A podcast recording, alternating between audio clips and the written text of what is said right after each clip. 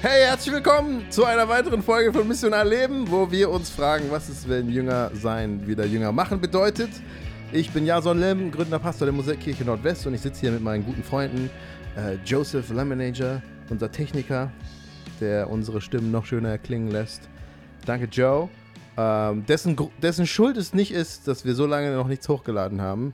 Ähm, das, äh, wir hatten eine Sommerpause und, und, und ich habe ich hab dem armen Torben, der unsere Instagram macht, lange nicht die Sachen geschickt, die er vorher posten muss, damit wir diese Reihe starten konnten. Aber irgendwann, jetzt, äh, bis jetzt, ja, wenn ihr diese Folge hört, dann habt ihr, dann ist alles Wir haben schon gut. die Reihe eigentlich schon. Dann ist eigentlich schon gut. Ja. Ja. dann ist alles gut dann, bis ihr zu dieser Folge gekommen seid.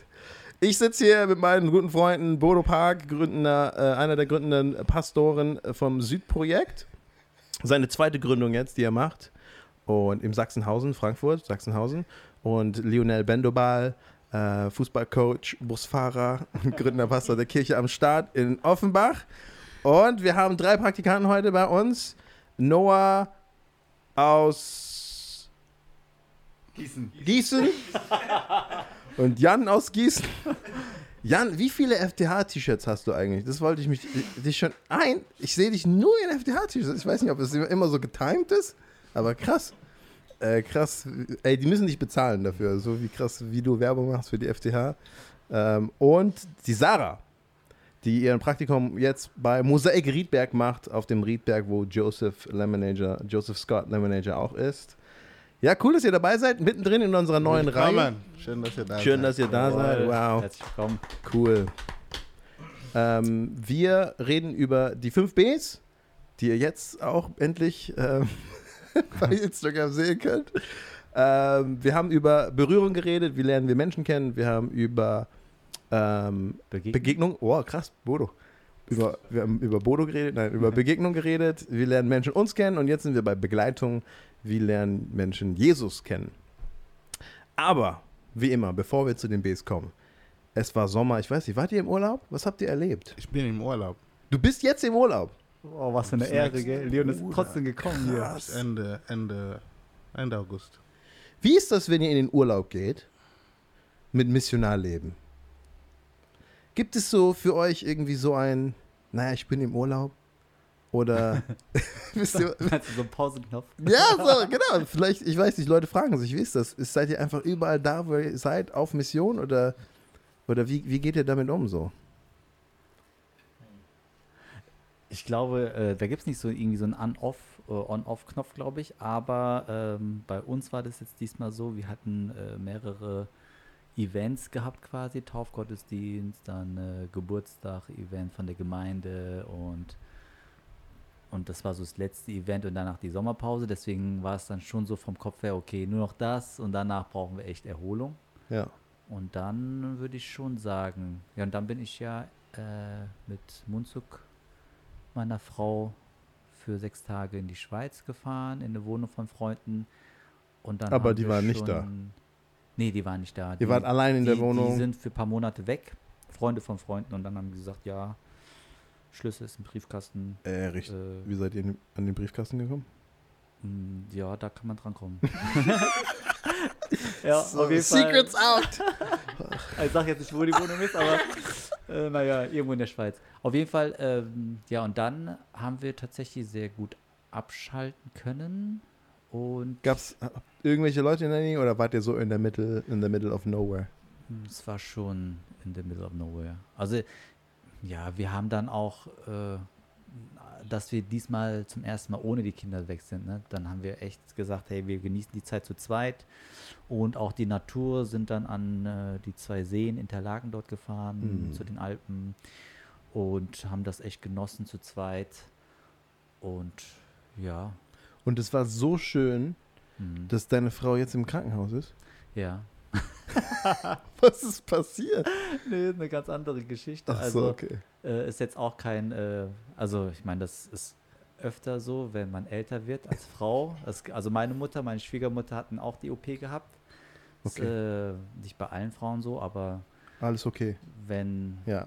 Die Familienplanung abgeschlossen Ja. ist und dann kann schon mal sein, dass eine Frau sich entscheidet, dass die Gebärmutter entfernt wird. Ja. Genau, von daher Aber war alles gut verlaufen. ist alles gut verlaufen und es war eigentlich auch gut, dass äh, wir es gemacht haben. Wir hatten jetzt schon ein paar Jahre überlegt, dann kam ja Corona zwischen, äh, zwischendurch. Und äh, ja, morgen wird sie entlassen. Ah, cool. Und äh, aber hier in Sachsenhausen, Krankenhaus, super top. Krankenschwestern und Ärzte sind alle sehr freundlich. Cool. Und du bist jetzt Genau. quasi. Vom Krankenhaus hierher zum Podcast. Ja. Boah, krass. Was ein Einsatz. Ja, ja. ne? Und du im Urlaub hier? Aber Besucherzeit geht sowieso nur bis 7 Uhr abends. Krass.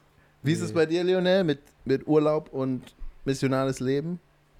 Ich denke, ich habe mir nie die Frage wirklich gestellt. ähm, ich denke, dieser Urlaub, das ist ja so, dass meine Frau oder meine Frau sich viel darüber unterhalten, wie wollen wir unsere missionale Prioritäten neu setzen und so. Ähm, wir haben Kinder, die viele Freunde haben. Was heißt es für sie? Was heißt es für uns und sowas? Das ist, wo ich gemerkt habe, da hatten wir viel. Aber ich bin auch Bus gefahren. Da gab es einfach wieder, Im Urlaub jetzt? ja, ich war Urlaub von Gemeinde. Ich hatte nicht Urlaub im Im Bus. Ähm, ich bin Bus gefahren und dann, und dann im Bus gab es, es gab, ähm, Alter, das war jetzt richtig crazy. Bei dem vorletzten Fahrt, war eine Nachtschicht und, der, und, da stellt mir ein Gast Fragen über die Dreinigkeit um 4 Uhr, weißt du, so Mhm. eine Stunde vor Feierabend und sowas. Ja, Mann, Also, das ist die beste bäh, Zeit. Das ist so, genau. Ich weiß auch Um nicht, wenn ich, wenn ich dir das erkläre, ich weiß mal, ob du was verstehen willst. Weil jetzt, ich verstehe selber nicht, was ich sage. Aber ja, also da, da passiert es dann einfach dann halt. ne? Wie hast, du ihm, weiter. wie hast du ihm die Dreieinigkeit erklärt? Ja, ich habe ihm das ein bisschen so erklärt, wie also seine Frage war, ähm, ich verstehe nicht, wie, wie, man es wie man das als Christ versteht, dass Jesus ist Gott und irgendwie am Kreuz spricht er auch noch zu Gott. Mhm.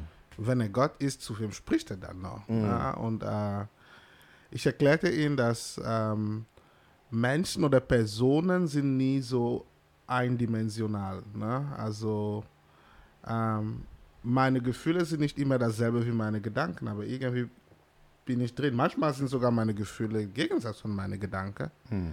Und manchmal können meine Gefühle zu meinen Gedanken sprechen oder meine Gedanken zu meinen Gefühlen, obwohl Mm. ich dieselbe Person bin. Mhm. Ähm, das ist eine Komplexität in meiner Person und in Gott ist die Komplexität noch größer. Irgendwie sagt er, ja, das macht Sinn. Bruder, um 4 Uhr? Um 4 Uhr. Bruder. So eine kurze Erklärung. Deswegen sitze ich hier Eine mit euch. kurze Erklärung. Alter. Aber das war cool. Also sowas, sowas passiert dann einfach weiter. Ja, ich bin, ich bin, habe ich das schon erzählt? Ich kann mich irgendwie gar nicht an die letzte Folge erinnern. War die gut? Erzähl mal, dann sagen wir dir. Ich, über die Uber-Driver, habe ich über die Uber-Driver erzählt? Uber? Ich glaube Okay. nicht.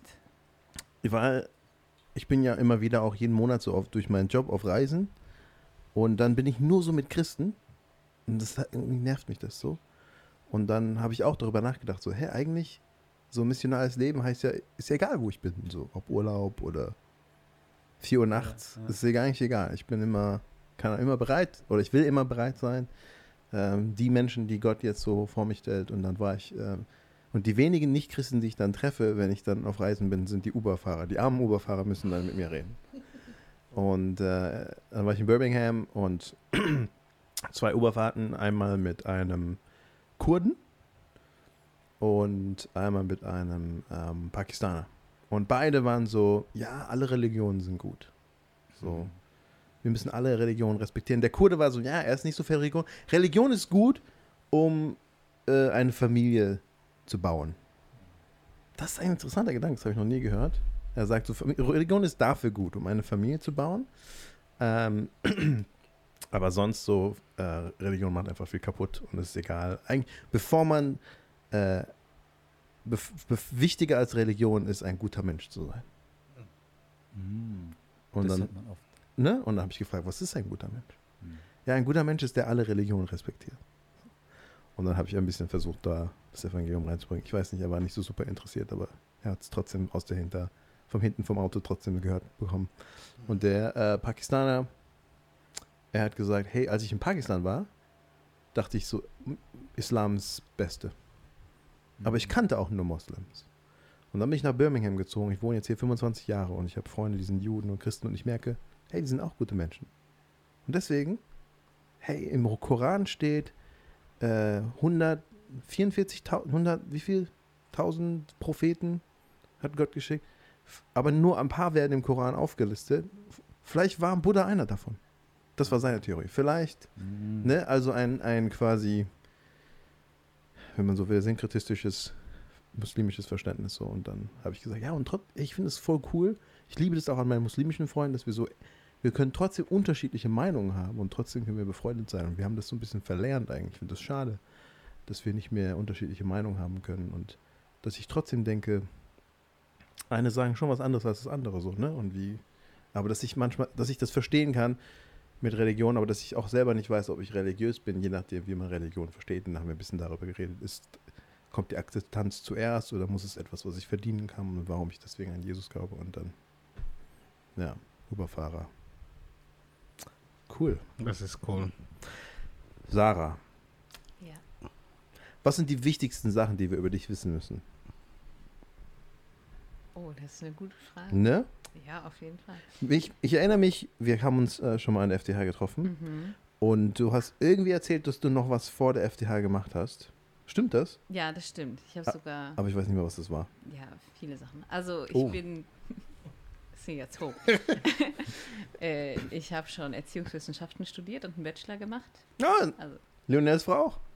mm, sehr gut, ja. Ich würde sagen, ich komme auch eher so aus der Kinder-Jugendarbeit ähm, und habe aber auch ein großes Herz für Asien. Also ich war ein Jahr lang in Hongkong gelebt, Hm. Krass. Freiwilligendienst gemacht. Hä, wann warst du Cool. in Hongkong? 2021 bis 22. Oh, also auch zu einer Zeit, wo es spannend war in Hongkong. Ja, auf jeden Fall, zumindest mit Covid. Ja, krass. Ja, krass in Hongkong. Sehr cool. Viele Hongkonger jetzt in Birmingham. Oder grundsätzlich. Ja, ich habe London, auch Freunde, Manchester, die jetzt äh, ja. in der UK sind, auch schon besucht. Das stimmt. Spannend. Ja. Wie ist es bei dir? Wie machst du Urlaub? Die letzten Jahre tatsächlich wenig, äh, weil ich meist eher auf Freizeiten unterwegs bin. Und äh, In deinem Urlaub? Ja. Den nutzt du quasi, um auf Freizeiten zu gehen. ja, Sieh oder mal irgendwelche Aktionen so, Cool. genau. Also selber als Teilnehmer oder als Mitarbeiter? Meistens als Mitarbeiter. Krass. Und da hat man dann automatisch natürlich, sind es meist christliche Freizeiten, du hast den Fokus darauf. Ja. äh, Leuten von Jesus zu erzählen, sie zu ermutigen im Glauben. Und ansonsten würde ich aber auch sagen, dass es, bin ich so bei euch, ist schwer zu trennen, weil eigentlich ist Urlaub natürlich auch sowas zu entspannen, aber der Glaube ist ja Teil meines Lebens und meine Begeisterung für Jesus auch. Also es ist nicht sowas, wenn ich in den Wow. Urlaub fahre, dann hört es auf. Was habt ihr für krasse Praktikantin? Krass, ey. Ähm, Stark. Ich habe auch wieder gemerkt, Urlaub ist ein hochkulturelles Thema. Ihr habt in eurer Gründung gerade eine chinesisch-koreanische Familie und ich habe Ja. mit denen geredet, weil da, wo sie hier, wo wir unseren Podcast aufnehmen, da lernen sie gerade auch Deutsch. hm, Aber jetzt ist im Sommer einfach keiner hier. Mhm. Und sie fragen Mhm. sich so, hä? Wo sind alle? Ich habe gesagt, ja, weißt du, in Deutschland, Urlaub ist heilig. Und sie haben gesagt, ja, weißt du, in Korea, Arbeit ist heilig.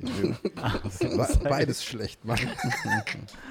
aber hier ist so, die arbeiten auch anders, aber dann im Urlaub sind die weg. Du hörst auch nichts von denen. E-Mail, Handy, du weißt nicht, ob die tot sind. Mhm. Keine Ahnung, das findest du erst nach dem Urlaub raus Man, alles. man traut sich auch nicht, Nee, nee, im Urlaub so. jemanden was zu fragen oder so zu schreiben. Und dann triffst du so auf Amerikaner und die haben so vielleicht zwei Wochen im, im Jahr Urlaub, wenn überhaupt. Und dann nutzen sie die zwei Wochen, um an die FTH in Gießen zu gehen und dieses Gebäude zu streichen. Das ist dann Mhm. Urlaub. Und du denkst, krass. Das Urlaub ist schon sehr kulturell. Das vergessen wir manchmal. Cool. Fertig, oder? Nein. Lass uns über das dritte B reden. Wir, wir reden über die Infrastruktur, die wir bauen können innerhalb einer Gemeinde. Und ich, für mich ist es so ein bisschen ein Forschungsprojekt jetzt hier in diesem Podcast, über eure Gemeindeleben zu hören und von euch zu lernen. Wie baut ihr das, dass Menschen, dass es Wege gibt, wie man Menschen kennenlernt, dass es Wege gibt, wie Menschen uns als Gemeinschaft kennenlernen. Und jetzt ist die Frage, wie lernen Menschen Jesus kennen? Wie intentional ist es in euren Kirchen eingebaut? Und was sind vielleicht Stories, die ihr habt oder Wege oder passiert das einfach organisch oder jetzt ist da jemand, wenn wir die drei Bs mal so durchgehen, da jemand, das war der Nachbar von einer Person und durch die Person in der Gemeinde hat dieser Nachbar den Rest der Gemeinschaft der Kirche kennengelernt und jetzt und irgendwie ist offen so. Ah, okay, ja, ich würde und was passiert dann? Wie lernt diese Person? Was sind die Schritte, die diese Person dann geht, um Jesus kennenzulernen? Gute Frage. Ähm, ist bei den Leuten, glaube ich, unterschiedlich. Mhm. Aber ähm, je nachdem, wo sie dann, äh, ich sag mal, durch die erste Tür gegangen sind. Manche, die kommen tatsächlich, wenn wir äh, sonntags unsere Hauskirchenzeit haben. Äh, andere, die kommen in der Woche zu irgendwas anderem, keine Ahnung, wir haben zusammen was gegessen oder Film geguckt oder so. Und dann ist es meistens so, dass die Leute connecten über die Menschen, über die Freundschaftsebene. Und ich glaube, dort wird man dann weiter, einfach weitermachen, dass man sagt, okay, habt ihr irgendwie Lust, nächste Woche, einige gehen ins Kino oder so, wer will mitkommen? Oder, also bei uns, Kochen ist eine Leidenschaft, wir kochen mal gerne und dann machen wir einen schönen Abend, gemütlichen Abend. Und dann äh, versuchen wir natürlich auch, wenn wir merken, okay, Leuten hat es gefallen, die kommen gerne, dann schon ein bisschen intentional auch für die Leute zu beten und sie auch konkret einzuladen oder mit anderen Freunden zu connecten. Genau, jetzt das Schöne ist bei uns, ähm, eine von der Hauskirche, eine Schülerin hat vor, ich glaube, vor zwei Wochen oder vor drei, nee, vor zwei Wochen äh, zwei Klassenkameradinnen eingeladen und die waren dann dabei. Es hat ihnen auch mega gefallen. Die sind jetzt auch im Urlaub. Wohin weg. eingeladen? Äh, Sonntags zur Hauskirche. Ja, Ja. im Hauskirchentreffen, ja. Und es war voll cool. Und dann, wo ich gemerkt habe, ja, ey, voll cool. Ähm, und dann geht es halt meistens weiter, dann jetzt nicht nur Sonntag, sondern äh, mit den Jugendlichen machen wir öfter mal an einem Freitagabend was oder genau, wir haben schon erzählt, dass wir ab und zu mal Schachturniere machen oder Volleyball spielen im Park oder so und dann, wo wir die Leute einladen. Äh, aber es ist Und dort finden dann quasi einfach weitere Gespräche statt, ja, beziehungsweise die sich dann irgendwie mit der Zeit irgendwie intensivieren. Ja, ich glaube, wir haben jetzt nicht irgendwie so einen systematischen Plan, wie wir Gespräche, äh, Themen aufeinander äh, aufbauen oder sagen, okay, das nächste Mal reden wir bewusst darüber oder, sondern ich glaube, das ergibt sich sehr spontan, automatisch.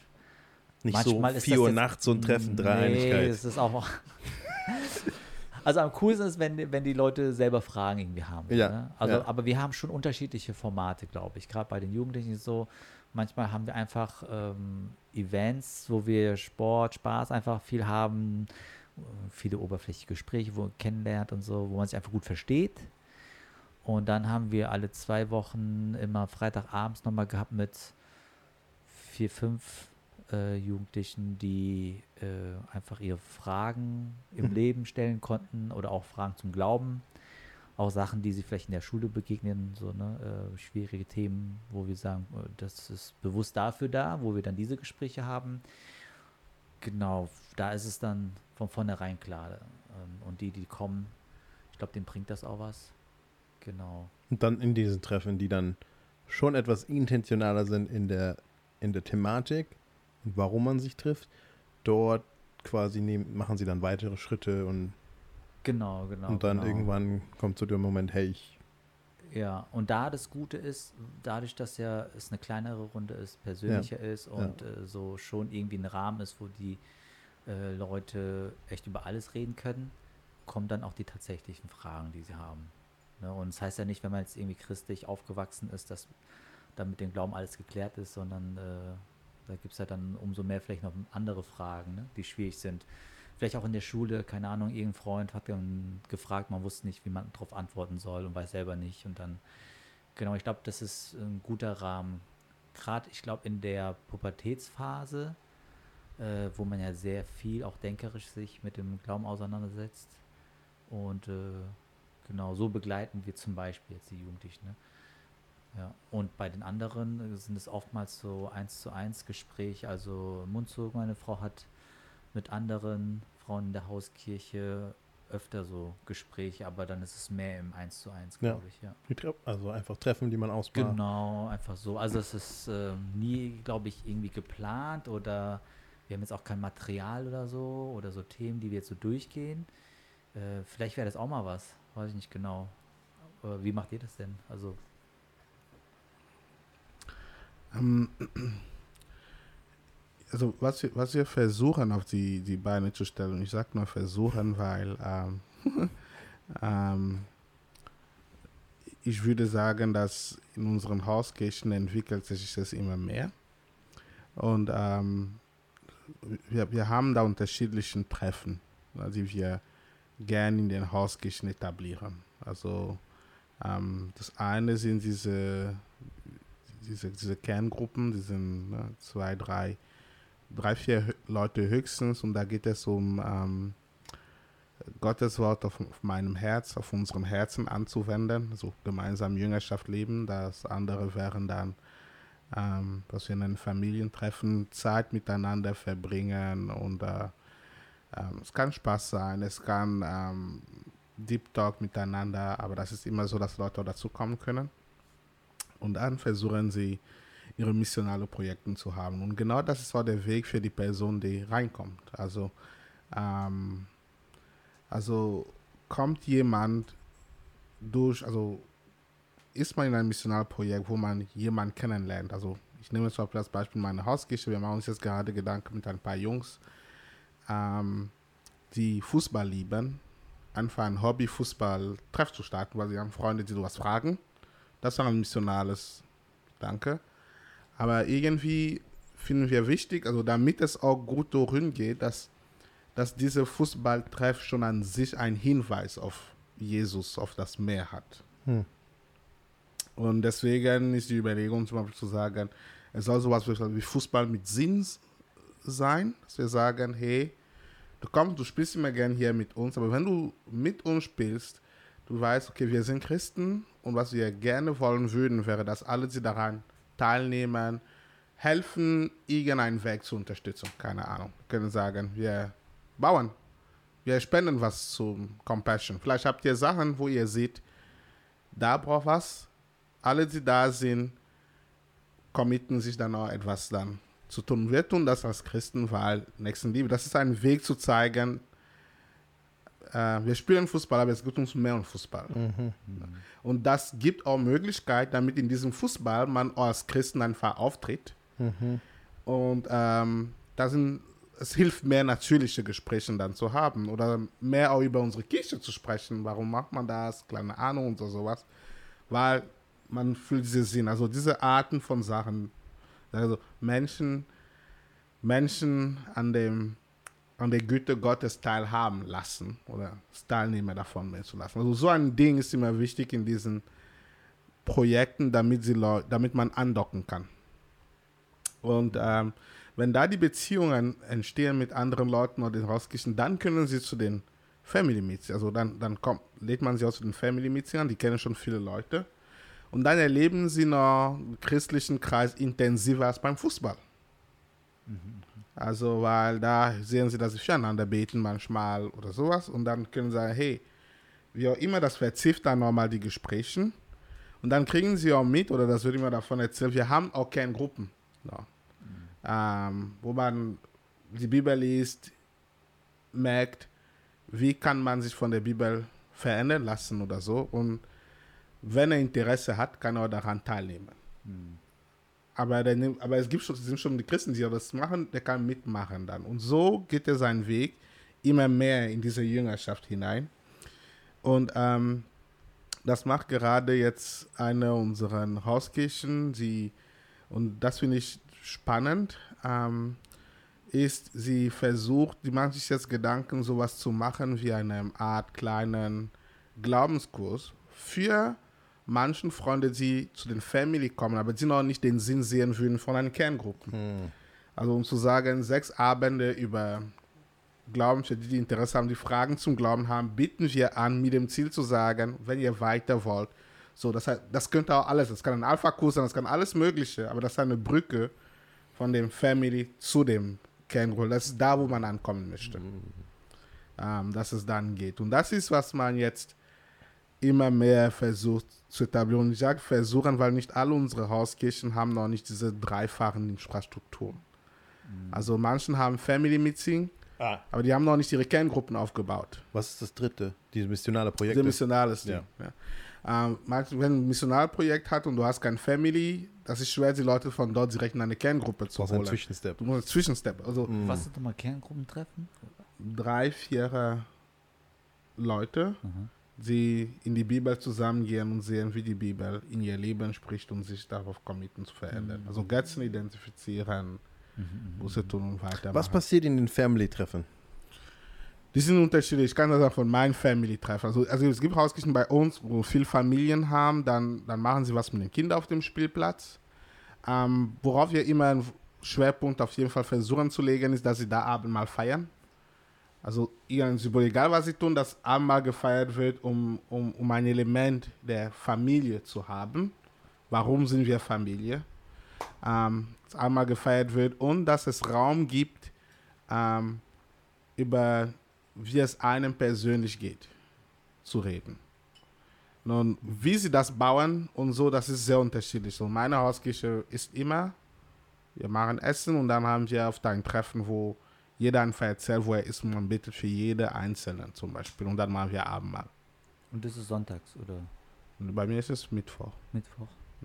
Also manche machen Sonntag, manche machen Mittwoch. Das, das kann unterschiedlich sein. Mhm. Mittlerweile.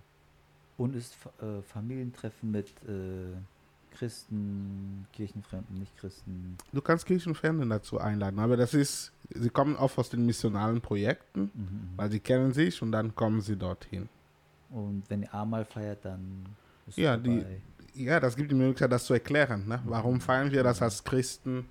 Ähm, die, die eine Entscheidung für Jesus haben, feiern wir und das gibt die Möglichkeit zu erklären. Und das ist, das ist warum er sich mehr, äh, mehr Fragen haben kann. Mhm, Oder verstehen kann, ah, okay, das ist jetzt nicht nur das Fußball, das ist etwas dann. Schon irgendwo spüren, Richtig. ich bin dabei und ich bin eingeladen, ich bin herzlich willkommen, aber es gibt, es, Es gibt, gibt noch mehr. Step. Es, gibt, noch Steps, für mehr. dich. Genau. Ne?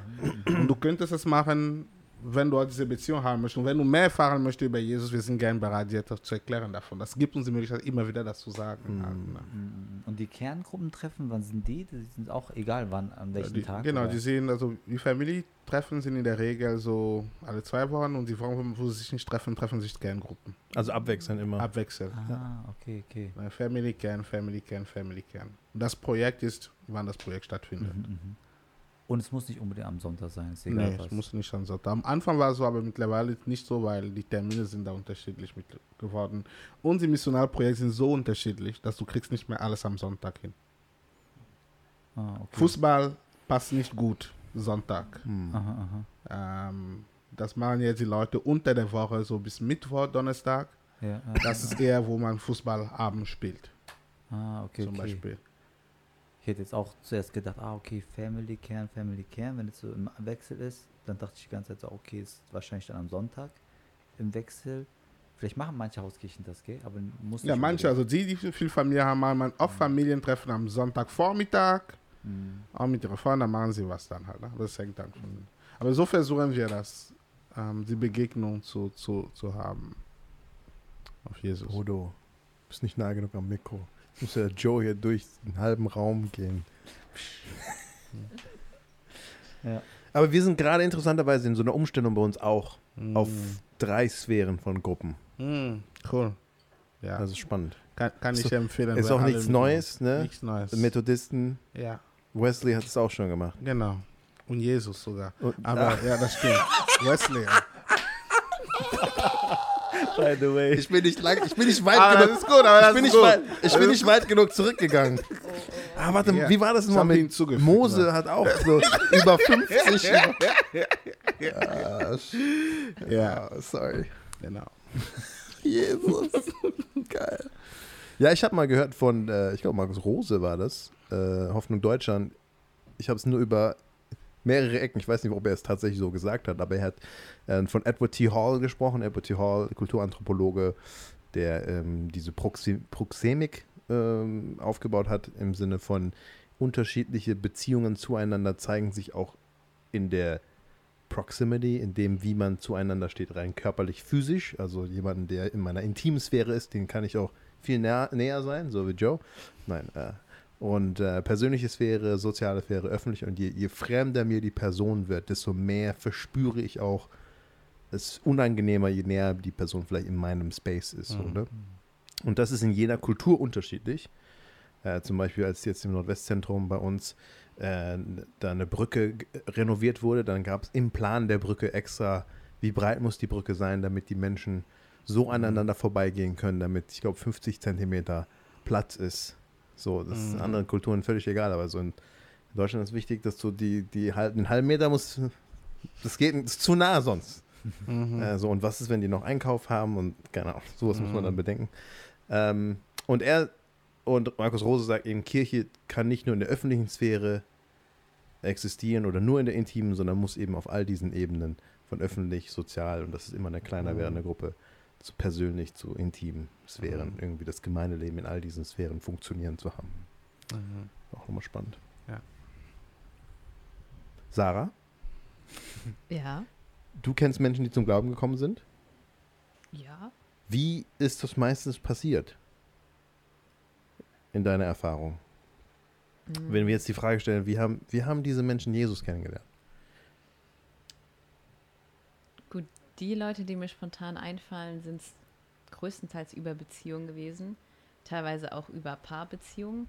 Ja? Ähm, genau, aber wo dann auch gerade in der Jugend dann einfach Freunde mitgebracht worden sind, äh, dann erst auch Teil der Jugend wurden und dann aber einfach regelmäßig dabei waren. Und, äh, Und dann im Kontext der Jugendarbeit dort Jesus kennengelernt Genau, haben, in, ja. den, in den Andachten oder in den Inputs, die dort quasi geteilt genau, ja, auch denke ich viel durch Kleingruppen, durch Gespräche mit Mitarbeitern wurden. Hm. und sich dann äh, im Endeffekt für Jesus entschieden haben. Also zuerst wirklich diese dazugehören auch ein bisschen zur Gemeinschaft und dann dieses Umfeld von Christen und der Input in der Jugendarbeit. So ein bisschen belonging before believing. Genau. Ich finde es immer, ah, ich weiß nicht, wir sind echt, ich weiß nicht, bei diesem B sind wir nicht so gut. Warum? Oder was meinst du? Ja, die Spannung ist für mich immer so, wie organisch hältst du das und wie organisiert? Hm. Also es bräuchte es, können wir einfach sagen, okay, das passiert einfach. so. Aber die Gefahr ist manchmal, wir könnten ja bei den ganzen fünf Bs kannst du immer einzeln durchgehen und sagen und sagen, okay, was sind die Blockaden? Nochmal ein B-Wort, ne? Danke. Ähm, was sind die Blockaden, dass wir gar keine Berührung haben mit Menschen? Oder wir kennen nicht Christen, aber die lernen uns nie als eine christliche Gemeinschaft kennen. So, da könnte eine Blockade sein. Wir haben halt nur Veranstaltungen. Es gibt, man erlebt uns nie als Gemeinschaft. So. Oder, und ich glaube, das ist bei uns so ein bisschen die Gefahr, man erlebt uns als coole, nette Gemeinschaft, aber, ne, wie du sagst, dieses Gefühl von, hey, du bist aber noch, also es muss irgendwie weitergehen jetzt. Hm. Und wir warten dann immer so, dass die auf uns zukommen. Ne? Wenn die fragen, okay, wir sind da. Aber wo müssen wir vielleicht auf sie zugehen und sagen, hey, willst du vielleicht sechs Abende oder ne, gehen wir ein Material durch oder Hm. gibt es eine von uns geschaffene Infrastruktur oder einen Rahmen und Raum, wo Leute begleitet, drittes B, begleitet werden hin zu wirklich Jesus und der Entscheidung, die Entscheidung für oder gegen ihn so. Oder leben sie einfach weiter in dieser. Ne, was denkt ihr? Ja, ist eine gute Frage. Ich glaube, Danke, ich habe nur solche. Ja, äh, okay, vielleicht zwei Sachen. Das erste, was mir eingefallen ist, vielleicht für die Zuhörer vom Podcast, äh, ich glaube, wir sind sehr, du, ja, Leonel und ich, wir sind halt sehr in dem Hauskirchen-Setting drin, ne? Und aber auch glaube, sehr unterschiedlich zwischen sehr, uns drei. Ja, sehr. ich glaube, das ist auch wichtig, Ja, weil die Leute denken immer, alle Hauskirchengemeinden sehen gleich aus. Also wir sind nicht gleich. Genau, sehr unterschiedlich. Ja. Aber ich, im Vergleich zu jetzt, ich sag mal, in Anführungszeichen ähm, eine klassische Freikirche, was auch immer, äh, die sich jetzt äh, überwiegend sonntags trifft zum Gottesdienst gemeinsam, ne, vor Ort in einem Gebäude. Und sich dann eine Woche lang in der Regel nicht sieht, außer wenn sie jetzt einen Hauskreis haben oder sowas. Und dann wieder an einem Sonntag sehen und Gottesdienst gemeinsam feiern und dann wieder nach Hause gehen. So, ne? Ich glaube, bei uns ist schon durch den, in, wie wir Hauskirche leben, ist ja schon mehr Begegnung, mehr Gemeinschaft, mehr Austausch auch in der Woche oder man hilft sich oder man macht zusammen was und äh, da, weil es ja auch auf eine kleinere Gruppe dann fokussiert ist. Ne? Und da entstehen tiefere Beziehungen, wo man dann auch Sachen, Krisen miterlebt zusammen oder Sachen zusammen bewältigt, füreinander betet und äh, da passiert schon einiges an Austausch und ich glaube indirekt passiert schon sehr viel Prägung, auch allein das, was sie an uns sehen, auch wenn Ja. wir nicht darüber gesprochen haben oder so. Mhm. Ne? Also äh, der Nathan, der getauft worden ist, der hat dann auch äh, in seinem Zeugnis kurz erwähnt, er ist ja schon, ich glaube, anderthalb Jahre, zwei Jahre bei uns und hat so schon sehr viel mitgekriegt eigentlich, äh, wie wir, wie das Christian vorgelebt wurde. Ähm, und ich glaube, das kompensiert schon einiges, mehr als wir denken. Ähm, auch wenn wir jetzt nicht irgendwie einen Kurs durchgemacht haben und die klassischen Fragen durchgegangen sind und so weiter. Äh, und dennoch finde ich auch, ähm, und äh, Mundzug, meine Frau, sagt das mir auch immer wieder so, ja, ähm, XY ist jetzt eigentlich schon voll lange dabei und, äh, aber irgendwie, weiß ich nicht, ich habe das Gefühl, äh, man müsste irgendwie mit ihr mal so systematisch durch diese äh, Themen durchgehen. So, sie, sie weiß selber nicht, man weiß nicht genau, wo, wo steht die Person und äh, vielleicht, äh, wenn man das machen würde, vielleicht käme dann auch eher eine klare Entscheidung oder wie auch immer so. Ne? Und ich glaube, dieses Gefühl, das ist schon oft da. Und wir haben jetzt kein System geschaffen, aber manchmal denke ich mir auch, ah, vielleicht müsste man da irgendwie so ein, entweder Material durchgehen oder was auch immer. Ähm, und das andere ist, ähm, ich glaube, wenn ich als Leiter, oder das ist das Gefühl eines Leiters, glaube ich, von mir, wenn ich nicht etwas intentional äh, initiiere oder anschiebe, ich glaube, dann kann auch sehr viel weniger passieren. Und äh, einem meiner Co-Leiter habe ich gesagt, ey, äh, Family on Mission heißt bei uns äh, eigentlich nicht nur, dass du am Sonntag da bist, sondern es ist eigentlich auch in der Woche. Das Uff, heißt schon, wow. äh, also so von einem Leiter erwarte ich schon viel ja. mehr zeitliches Commitment, weil in den Begegnungen und in, den, in diesen ganzen Stunden an Zeit, die man mit Leuten äh, verbringt, egal ob das Spielen, Kochen, Freizeit ist, äh, da passiert voll viel an Jüngerschaft. Aber wenn das nicht ist und du nur am Sonntag kommst, dann und ich glaube tatsächlich, ähm, äh, da helfen die, äh, nicht die organischen, sondern die organisierten, die geplanten Sachen. Ich glaube, die Sachen, man darf es nicht zu überorganisieren, aber man muss, glaube ich, schon äh, regelmäßige Zeiten immer wieder haben. Wenn man die gar nicht hat, dann ist es bei uns auch so. Wenn ich sie nur am Sonntag sehe, dann ist es kein großer Unterschied. Hm. Äh, also, ja, also bei uns ist auf jeden Fall so eine Spannung dazwischen. Habt ihr nicht, also, habt ihr, ich dachte, ihr hattet ein Material oder so ein. Ja, ja, also ja, ich, ja. ich, ich, ich denke ich, ich, ich denk wahrscheinlich mehr in organisierte Rahmen als in organische Rahmen. Und ähm, ich, ich merke dann nur bei diesen, weil bei allen den Sachen, die, die wir tun, also ich merke das mal bei manchen unserer Hauskirchen, wir sind richtig, sind richtig gut da drin, einem, einem missionales Projekt zu schaffen. Aber wenn man immer wieder vor der Frage stellt, okay, welcher Hinweis auf mehr habt ihr dabei? Da merkst du, ah, ich weiß nicht, ob ich das möchte. aber, aber genau zu sagen, diese Projekte sollen immer ein Hinweis auf mehr. Das ist eine, Form, eine Art zu organisieren. Ohne denen zu sagen, ihr müsst es immer so machen. Ihr könnt es selber überlegen, aber das, das, das, das ich finde, das, das hilft missionale Intentionalität hm. bei, der, bei der Planung. Ich denke, das ist so das die eine Ebene. Ich finde, es soll, es soll organisch sein, weil nur dann ähm, machen es auch die Leute aus, aus intrinsischer Motivation, weil es kommt aus ihnen, aus den, ihren Leidenschaft. Aber es soll, ähm, es sollte Kriterien der Intentionalität geben. Hm. Okay, ähm, entpackt das für mich. Was heißt das? Also zum Beispiel, also eine Sache, die ich jetzt mit unserem Trainee ist, Sie führen einfach ein Tagesbuch ne, bei der Woche, über die Woche. Wie habe ich von Jesus erzählt diese Woche in meinem Alltag in den Leuten? Gut, ich kann dir nicht sagen, ich möchte, dass du immer jeden Tag drei Leute von Jesus erzählst. Mhm. Ich kann sagen, in den Beziehungen, reflektieren bei deiner Woche. Hast du überhaupt auf Jesus hingewiesen? Und wenn jemand das jede Woche tut, das ist ein Kriterium des Intentionalität wenn jemand Woche für Woche, ich schreibe das und ich reflektiere mich, ich überlege auch selber, warum mache ich das nicht, wo sind Blockade, ja. da kann man darüber reden, was könnte man dann machen. Also das ist was ich, diese Kriterien der Intentionalität. Also ich sage, ähm, um, um das Reflexion anzustellen. Wenn ich sage, wenn wir sagen, jedes Missionalprojekt sollte einen Hinweis auf mehr haben an sich. auf etwas mehr einladen. Das sagt jeder, ihr könnt machen, was ihr wollt, aber überlegt euch, wie habt ihr dieses Hinweis auf, auf mehr gehabt? Kannst du ein paar Beispiele nennen? Das eine Beispiel ist, dass wir mit dem Fußball zu Ja. sagen, wir hatten da, jetzt hatten wir eine Reihe, das ist dann Summertime, so ganz viele Events. Und das Hinweis auf mehr war, dass jeder Gast hat ein Geschenk bekommen. Also jeder Kinder, jedes Kind hatte so eine Art so, so Luft, Seifenblasenflasche und da drauf war ein Bibelvers dann geklebt und man hat es jedes Kind gegeben mit, dem, mit der Aussage, du bist wertvoll, du bist Gott wertvoll. Und das war, was die Stelle sagte. Und Eltern haben so ein anderes Geschenk dann gehabt, was auch so eine Botschaft hatte.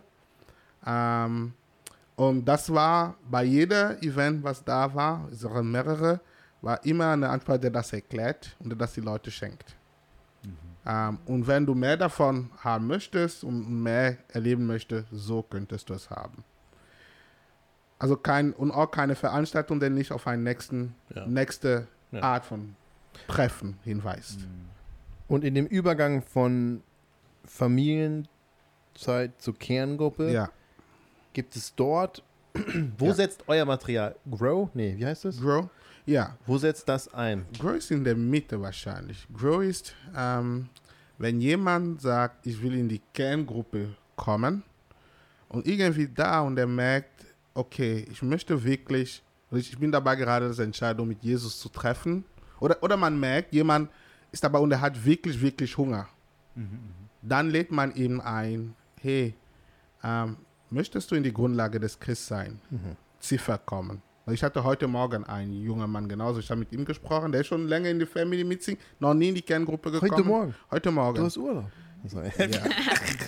ähm, und wir haben dann telefoniert, weil er hatte eine Frage zum Glauben und so. Und dann, weil er zeigt schon einiges an Interesse, dann habe ich gesagt, weißt du, ich frage mich, ob für dich nicht ein ähm, Kurs gut wäre, um dich einfach die Grundlage, die Grundlage des Glaubens. Wie denkst du darüber? Da gesagt, ja.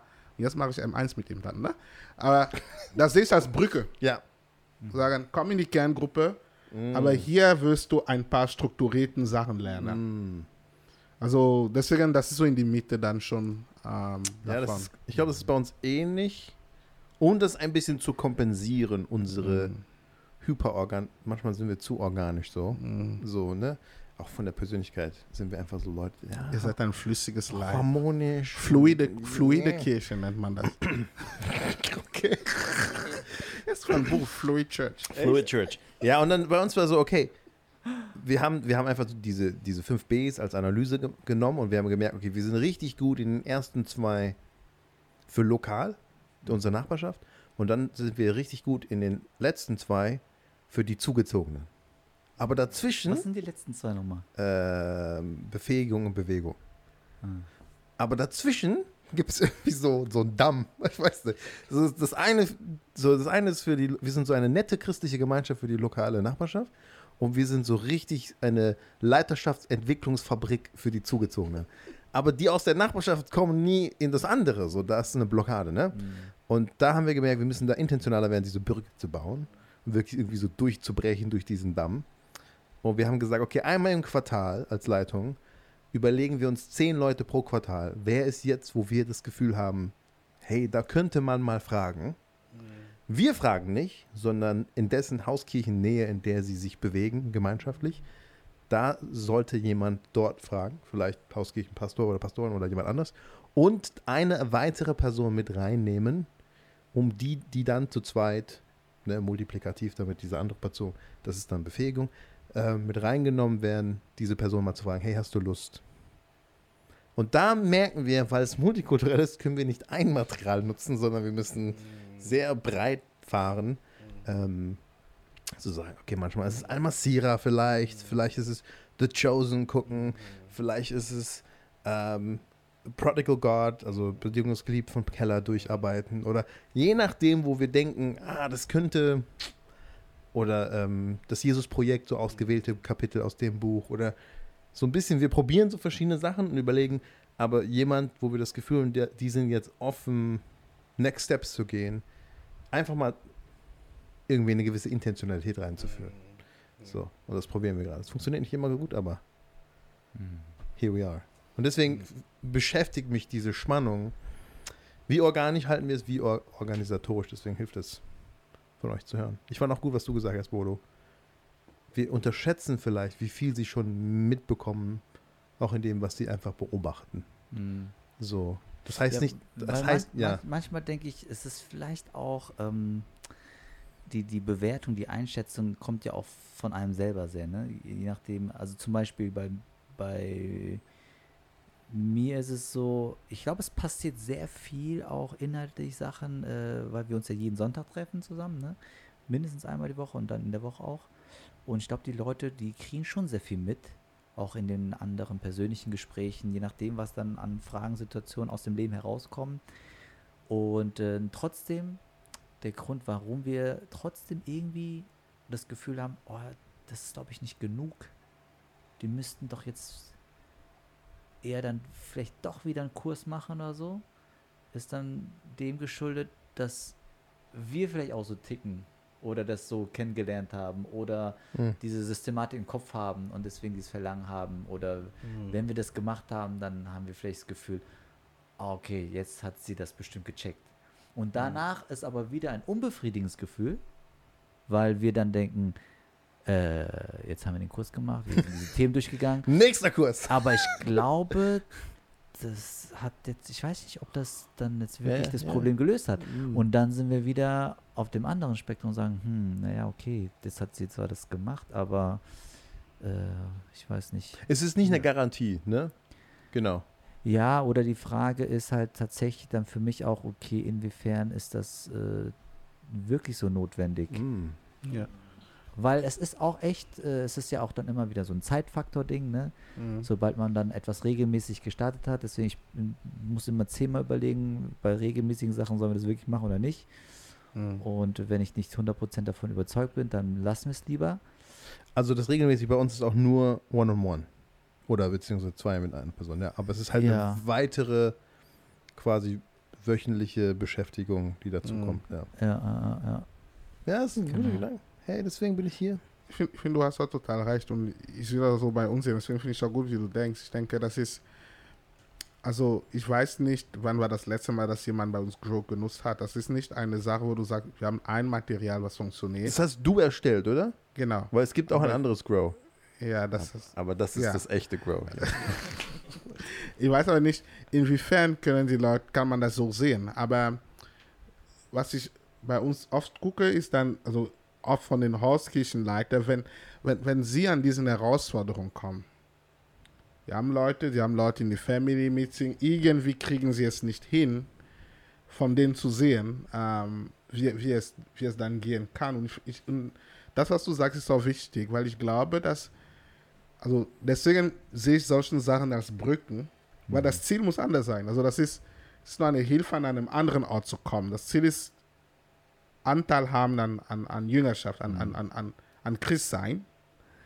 Und ähm, Das, warte mal. Das Ziel ist Anteil haben an Christsein. ja, an das, an, an, das christliches Leben. Wie wachsen, wie, wie, wie, leben, wie lebt man als Jünger?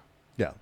Jetzt, okay, okay. Anteil, ja. Und, Danke. und, und du, bei dir ist es das Befähigen und sowas dann halt. Ne? Also das Ziel ist, ich will dich in, in, in einem Leben des Jüngerschaft einladen. Und Ja. dieser Kurs will dir helfen, einen Schritt zu haben. Dieser Kurs hilft nicht zu sagen, okay, jetzt, jetzt, je- je- jetzt habe ich eine Entscheidung, keine Ahnung, so getroffen, Ja, sondern es bringt mich von einem Punkt A zum Punkt B. Damit du mit uns, wenn du magst, wenn du Lust hast, weiter Hm. das Ja, christliches ja. Leben. Und dieses Leben ist unendlich an sich. ja, ja, ja. Es ist nur ein Schritt, ja. Es ist nur ein Schritt, es ist eine Brücke. Verstehe. Und äh, das ja, hilft aber, mir aber manchmal. ich glaube, ah, ja, Ich ich habe auch Und persönlich, wenn, jetzt vermisse ich Kelly, ja, weil er würde jetzt sagen, es ist vielleicht auch einfach Persönlichkeitssache. ja, Er würde ja. sagen, es gibt Genau. einfach Persönlichkeitsstrukturen. genau. Ne? Er hat uns sogar eine Bergman, er hat es aufgemalt mit Bergman. und, und er würde sagen, es gibt Leuten, die hilft einfach, das Systematische Genau. zu haben, Richtig. weil nicht jedem fällt es so leicht, so emotional organisch zu funktionieren wie ein Bodo. Das würde ich sagen. Und da würde ich sagen, die Brücke ist also, was braucht die Person? Was hilft eigentlich die Person? Die Brücke kann für jemanden sein, eine Einladung. Komm, komm zu dem, komm zu dem Kerngruppe. Das ist für ihn Brücke genug, Das, wenn er Lust hat. Eine kleine Brücke, aber das reicht vielleicht. Ja, das ist genau, was er braucht. Die Brücke von jemand anderem kann sein, okay, ich brauche das Katechismus verstehen, damit ich da einen Schritt mache. Äh, Die Brücke für jemand anderes könnte einfach sein, ich schaue mir einen Film und dann weiß ich, worum. Also, ja. was hilft die Person? Mhm. Mhm. Auf jeden Fall ist es hilfreich, glaube ich, für unsere Hauskirchenleiter, dass sie etwas haben, worauf sie zurückgreifen können. Ob sie das Material benutzen Mhm. oder zumindest die Themen, die Fragestellungen haben irgendwo, wo sie sagen, okay, ich glaube, über dieses Thema müssten wir mal sprechen. Ich glaube, es, da, da ist die Person dran und ich weiß, wo ich was finden kann. Ich glaube, das ist auf jeden Fall eine Hilfestellung. Mhm. Zum Beispiel bei ja, und für mich so- ist es, für Ja. mich ist es auch ein Schaffen einer Kultur. Das Material ist für mich völlig sekundär. Aber ich glaube, manchmal diese wartende Position, in der man ist, gut, wenn die weiter wollen, wissen wollen, dann müssen die auf mich zukommen. Mhm. Denke ich so, hey, wir müssen auch lernen, nicht konfrontativ im negativen Sinne, aber so, hey, du hast mich jetzt drei Fragen gestellt. Ist, willst du weitergehen? So, also Mhm. ich muss, ich habe Mhm. letztens viel meditiert, meditiert ist vielleicht Wort. Ich habe äh, nachgedacht über, über Kannst auch ähm, meditieren. alles danke, danke. Äh, Philippo hier, ähm, äh, Eunuch aus Äthiopien, Apostelgeschichte 8. Mhm. Ich finde die Geschichte faszinierend, so mal von der Perspektive des Missionarlebens zu, äh, zu reflektieren. Dieses, es beginnt mit Gehorsam, Gott schickt ihn, er geht hin auf die Wüsten, so, wo er vielleicht alleine gar nicht hingehen würde. Und dann die Vorbereitung des Eunuchen, aber auch er, der dann, hey, weißt du überhaupt, was du da liest? So, ne? Er beginnt das Gespräch und läuft nicht einfach neben dem Wagen und sagt, hey, wenn er eine Frage hat, kann er mich ja fragen. So. Und dann steht da ein interessanter Vers und von und der Eunuch fragt, hey, wer, wen meint er hier Mhm. in Jesaja? Und dann steht da und äh, Philippus fängt an, von dem Text an, Mhm. dort anknüpfend, erklärt er ihm das Evangelium. Evangelium. Ähm, und naja, das ist ein anderes Thema. Aber ähm, ich glaube, darum geht es mir auch, Mhm. etwas zu schaffen, wo wir in eine Kultur und in eine Gewohnheit kommen. Okay, wir haben immer irgendwo auch ein Auge auf unsere Leute, wenn wir das Gefühl haben, ey, da, mit dem könnte man jetzt irgendwie auch weitergehen. Vielleicht ohne Material dann irgendwann, ist ja auch egal. Mhm. Aber wir, etwas, was irgendwie diesen Anstoß bietet. So, ich habe dich unterbrochen, Bodo. Äh, weil es gibt eine Erfahrung, äh, was wir echt äh, häufig oft erleben, und zwar, äh, du hast irgendwas gesagt, äh, Belonging for Believing. Believing. Genau. Ähm, ich glaube, bei uns gibt es, bei uns, unsere Hauskirchen-Community ist schon mit äh, Christen und relativ vielen noch nicht Christen, aber sehr offenen Leuten. Und ich glaube, Belonging kommt sehr schnell. Das heißt, die Leute, die sind, kommen echt regelmäßig da, auch wenn sie jetzt nicht so die äh, gläubigen Christen sind. Aber Belonging ist sehr schnell da. Ja. Und dann, ich glaube, der Step äh, zu Believing oder beziehungsweise, ich glaube, dass sie selbst vielleicht auch dann irgendwann denken, ja, ich glaube ja. Aber ähm, da ist, glaube ich, das Abendmahl einmal hilfreich. Also wir feiern Mhm. jetzt nicht jedes Mal Abendmahl, aber ich dachte mir, ah, vielleicht müssen wir es regelmäßiger feiern. Weil als wir das mal gefeiert haben, dann muss man es ja erklären und okay, Mhm. äh, wer nimmt da teil, wer nicht und Mhm. wofür ist das? Macht es Mhm. überhaupt Sinn, wenn ich nicht glaube, das Abendmahl zu nehmen und so? Wein oder Traubensaft oder Bier. Ja, auf jeden Fall. Apple Da, es gibt ja schon einen, also wir ziehen keine Linien, ne? wir wollen auch keine Linie ziehen Mhm. zwischen, okay, du bist hier drin, du bist draußen, so, ne? wir sind ja Mhm. eine Community, aber es gibt ja eine Linie. Mhm. Also die, ist- die wird für uns gezogen. Ja. Ja, also die ist ja da, ne? Das heißt, äh, äh, und wenn es jetzt nur über ums Belonging geht und man nie darüber spricht, was Ja. heißt es eigentlich? Gibt es überhaupt irgendetwas, was uns unterscheidet oder was wir machen müssen, um eine, ein Leben mit Jesus anzufangen? Was heißt das überhaupt? Weil ich glaube, die so verwischt, so verschwommen, dass die Leute selber ja auch gar nicht wissen. ja. So, Deswegen haben wir Mitgliedschaft bei uns eingeführt, weil wir gemerkt haben, Leute denken, sie sind schon Teil dessen. Und wir mussten irgendwann sagen, so, achso, ihr habt eine Mhm. Mitgliedschaft. wir mussten die dann einführen, weil wir das Gefühl haben, wir müssen diese Linie nochmal klären. Ach so, Weil ich will ja nicht, dass die Leute sich, also ich will, dass sie sich wohlfühlen, ja. aber ich will, dass sie ein, merken, sie stehen an einem Hang. Aha. So, es gibt immer, es zieht mich so immer ein bisschen weiter. Das ist vielleicht ein Okay. komisches Bild. Mhm. Also, Also es wir- gibt eine, ich muss ja. von der Infrastruktur des Gemeindelebens, da, da habe ich letztens mit, mit hier, äh, mit Markus von Mosaik Riedberg geredet. Es, es braucht ein, eine Neigung, Mhm. Genau. damit Leute immer spüren, Sie vielleicht stolpern sie sogar, aber es gibt, es gibt, muss noch weitergehen, du bist noch nicht da. Mhm. So, auch wenn sie sich wohlfühlen, aber sie sollen sich nie fühlen, sie sind schon da. So. Ja, ja, ja. Ja, das ist so dieses Geheimnis des Glaubens. Ne? Also ich finde, es muss das Gefühl oder es bedarf einfach dieses Gefühl. Es gibt, es gibt noch etwas hier, was ich Ja. erleben kann. Ja. Ähm, ein Geheimnis, was noch, weil das, das Was noch sind zu diese entdecken Abendmahl, diese Sakramenten, Ja, ne? da, ja. da, da ist ein Geheimnis des Glaubens drin. Also Ja. Was, es, was es mit uns macht, ähm, warum, warum tun wir das? Ja. Und ähm, ich, also ich musste jetzt an einen bei uns denken, der, der ist kein Christ, der ist, der ist sogar in einer Kerngruppe mittlerweile. Und ähm, in die Hauskirchen, die, haben immer, die Brücken waren Bücher, ne, was er gelesen hat. Und man hat ihm einfach Bücher geschenkt. Ah, der hat Leuten Bücher geschenkt, ja. Genau, aus der Hauskirche. Und dann, Ich weiß, ich war grad, die Brücke waren Bücher. Ich habe es gerade nicht gecheckt. Sorry. ja. aber der wollte zum Beispiel bewusst keinen Glaubenkurs. Er wollte das nicht. Und er wollte nicht auch unbedingt ähm, mehr und mehr daran reingeredet sein, was es sein soll. Aber er wusste, für ihn der Next Step wäre Bibellesen mit diesen Christen und in seinem Alltag. Und der ist dann eigenständig dann eingegangen. Ne? Er sagt, hey, ich bin da. Der ist total committed zu seiner Kerngruppe. Er liest die Bibel allein ähm, und, und, und, und, und stellt Fragen immer wieder, wenn dann seine Sachen kommen. Crazy.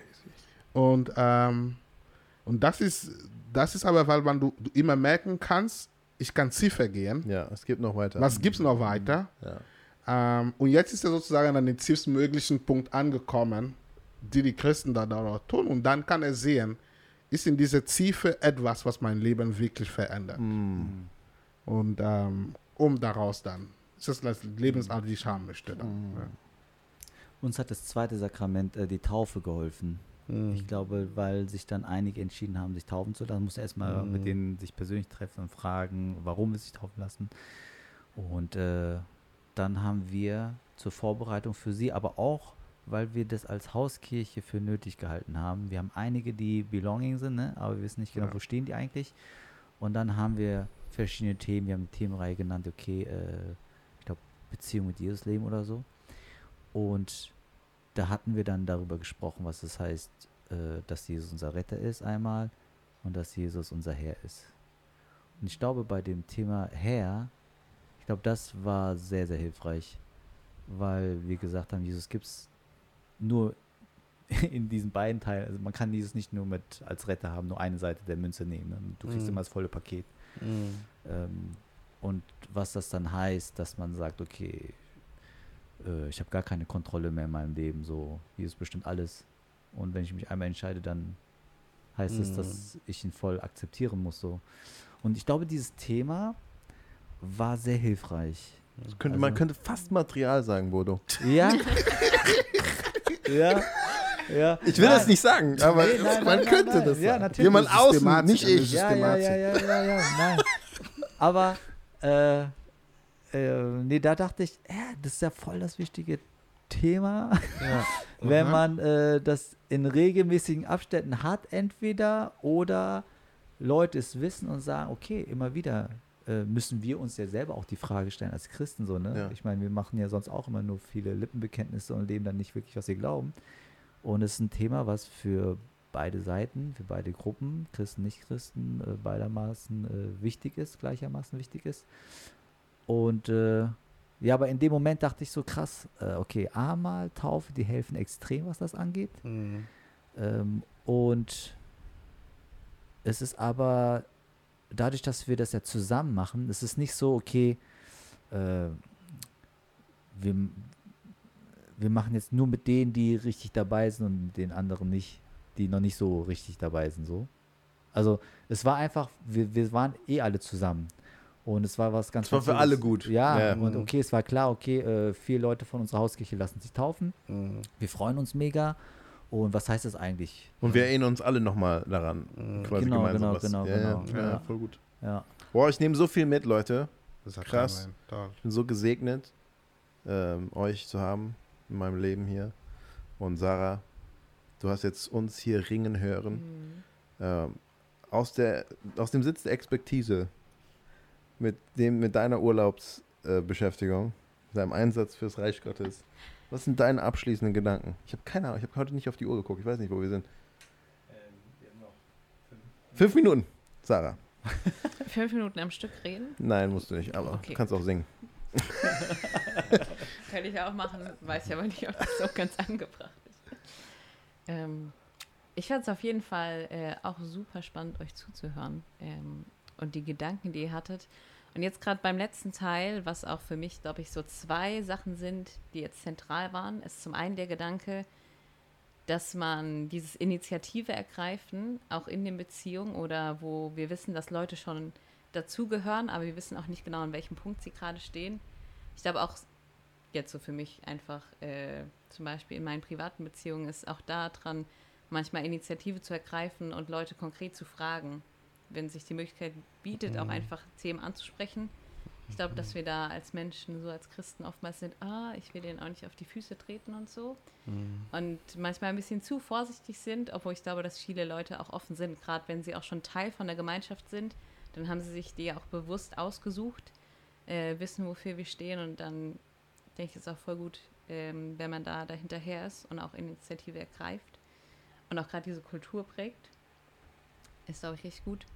Und das andere fand ich jetzt auch spannend zu sagen, ähm, es braucht vielleicht entweder Punkte in der Struktur oder man macht es organisch, je nachdem, wie es ergibt, ähm, wo die Leute auch merken, okay, hey, hier muss ich mich vielleicht entscheiden oder hier unterscheide ich mich gerade von den anderen. Ich bin vielleicht doch nicht genau an dem Punkt wie die anderen, die sich als Christen bezeichnen, bei mir in der Hauskirche oder in der Gemeinschaft. Weil ich glaube, dass es auch durchaus diese Gefahr gibt, dass Leute in einer Gruppe sind und sie gar nicht merken, dass sie vielleicht teilweise andere Sachen glauben oder an einem anderen Punkt stehen und da, sei es jetzt wie durch Taufe oder dass man sagt, hey, lass uns mal einen Glaubenskurs äh, zusammen machen, dass man denen nochmal deutlich macht, hey, da gibt es noch ein paar Schritte, die du gehen kannst. Das waren so zwei Sachen, die ich sehr inspirierend fand. Cool. Danke, Sarah. Ja. Man redet vom Gradient der Inklusivität. Was denn auch das heißt. Aber Ja, was gut. immer das aus? Ich habe es nie verstanden. Aber es klingt ja. gut. Herr Egg, Hammer, dass ihr euch die Zeit genommen habt wieder. Es war super cool. Ich freue mich schon aufs nächste Mal. Da wird die Tini dabei sein von Campus für Christus. Passend zu dem Thema Befähigung. Ähm, danke euch.